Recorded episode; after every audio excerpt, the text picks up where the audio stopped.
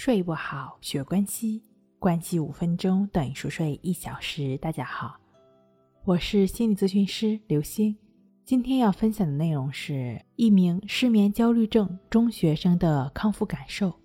本节目由喜马拉雅独家播出。我是一名十七岁的高中生。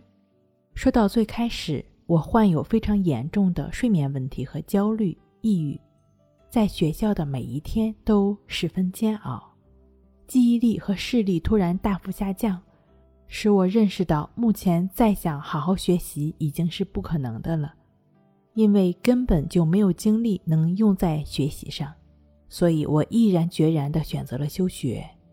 在休学的日子里，我显得非常颓废，每天早上明明九点钟左右就醒了，却要躺到下午一点才起床，总觉得十分难受。总想用身体上的疼痛来缓解一下内心的痛苦，所以呢，就会使劲的去捶墙。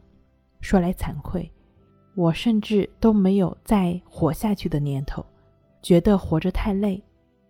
妈妈看到我这个样子，哭了多少回？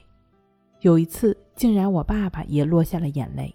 真的，我一看到父母为自己哭泣，那种感觉真是比死难受多了。爸爸见我多日不见好转，便自己偷偷上网查这个查那个，看看怎样才能改变我，怎样才能让我恢复原来的活力。最终找到了李洪福老师的北京重塑心灵康复中心，订购了一份教材。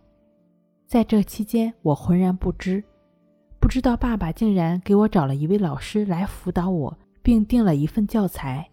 直到教材到了，爸爸才告诉我这件事情。说是真的，教材到了，我特别想退回去。那些钱干什么不好，非得用在我这方面，我觉得很不值。爸爸劝了又劝，最终我明白了爸爸的意思，怎么也得为父母试一试。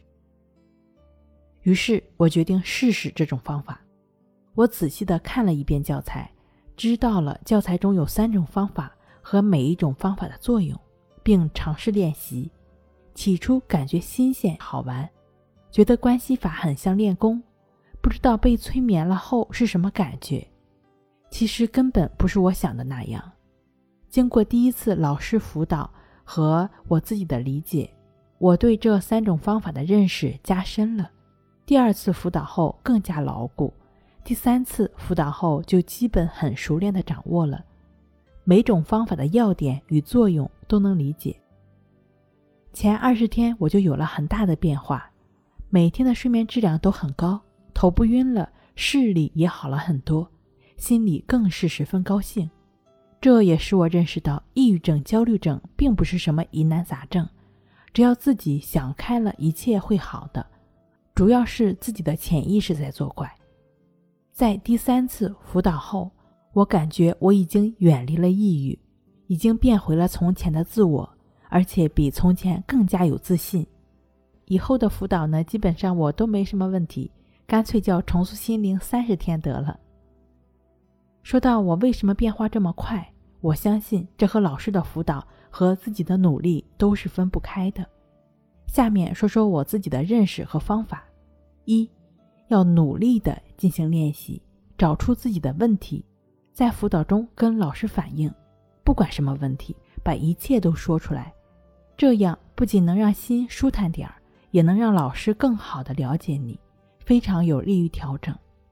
二，要相信自己和老师，有信心远离抑郁，重塑一个全新的自我。信心对于做好每一件事情的作用是非常巨大的，不能忽视它的作用。三，要经常做一些喜欢做的事情，尽量让自己快乐起来，多做有氧运动。新鲜的空气能让你感受到大自然的美好和人生的美好。以上就是我的认识，很高兴跟大家分享自己的见解。愿每一位抑郁的朋友能早日破茧成蝶，塑造一个全新的自我。好了，今天跟您分享到这儿，那我们下期再见。